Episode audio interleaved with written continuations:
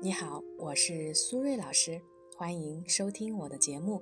如果你喜欢今天的内容，欢迎关注、订阅和评论。你们的支持是我继续创作最大的动力，谢谢大家。今天我们的主题是深度颜控，非常好色，还能救吗？下面呢，给大家分享的内容啊，是一个女孩给我的留言。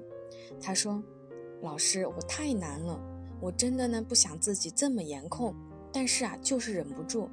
交朋友呢，我一点都不在乎颜值，但是一旦交男朋友，我就控制不住自己。有的男生啊，真的很好很好，有趣，特别会逗人开心。就算呢，当时同意在一起了，后来呢，有亲密接触的时候，第一个反应就是抗拒、抗拒、抗拒，内心蹦出的想法就是不行、不行，长得不好看。最后呢，恋情都没有办法进行下去。我好烦自己有这样的毛病，我还有救吗？老师，先说答案，我觉得还有救。如果呢正在听节目的朋友对于这个话题有自己独特的观点，欢迎分享在我们的评论区。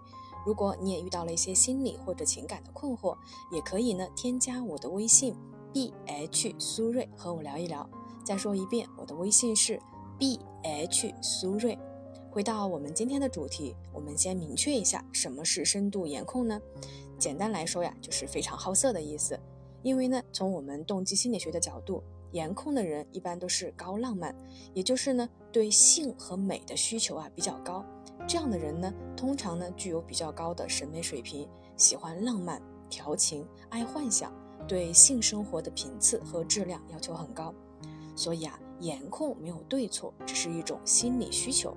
但是呢，对于很多单身的朋友来说，过于重视颜值，确实呢会给自己择偶带来很多的阻碍。比如说，在接触异性的时候，几乎只看脸，只要长得好看，其他的问题都不是问题。但是如果不好看，哪怕没有问题，也都是问题。虽然呢，颜值高的确呢有让人赏心悦目的功能，但是啊，人生很长，有很多的问题呢，并不是颜值高就可以解决的。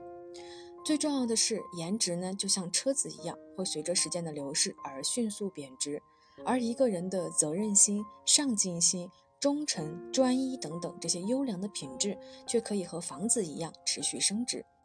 那我们应该怎么调整因为颜控带来的副作用呢？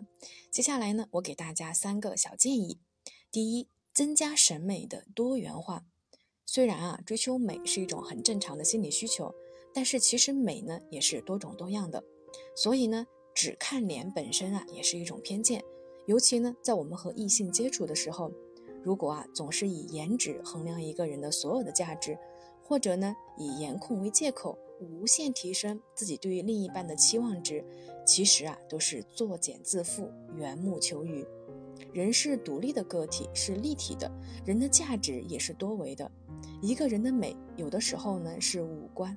有的时候是气度，所以呢，我们要用不同的角度来看一个人的美，通过在生活中的交流和相处，看到他的性格、品行、智慧、谈吐等等。第二，心动的感觉并不等于爱情。很多人看到高颜值的帅哥和美女，就会觉得心跳加速，误以为这就是心动的感觉。其实啊，这只是荷尔蒙在作祟。因为呢，只有激情的爱叫做迷恋。是一种幻想之爱，而真正的爱情不光有激情，还有亲密和承诺，而这些呢是需要理性思考的。所以在选择人生伴侣的时候呢，我们要记得理性比感性啊更重要。第三，看到爱的本质。有一首诗说：“我爱你，不光是因为你的样子，还因为和你在一起时我的样子。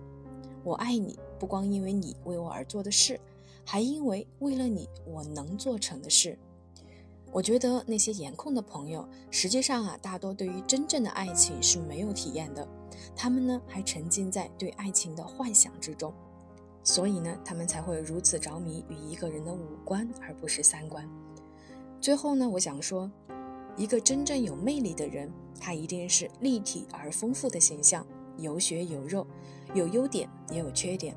而不是将自己活成一张精致的脸谱。我们无法选择自己的长相，但是我们可以选择自己看待世界的方式更加多元、包容和深刻。好了，时间差不多了，我们今天的节目就先到这里，感谢大家的收听，我们下期节目再见啦，拜拜。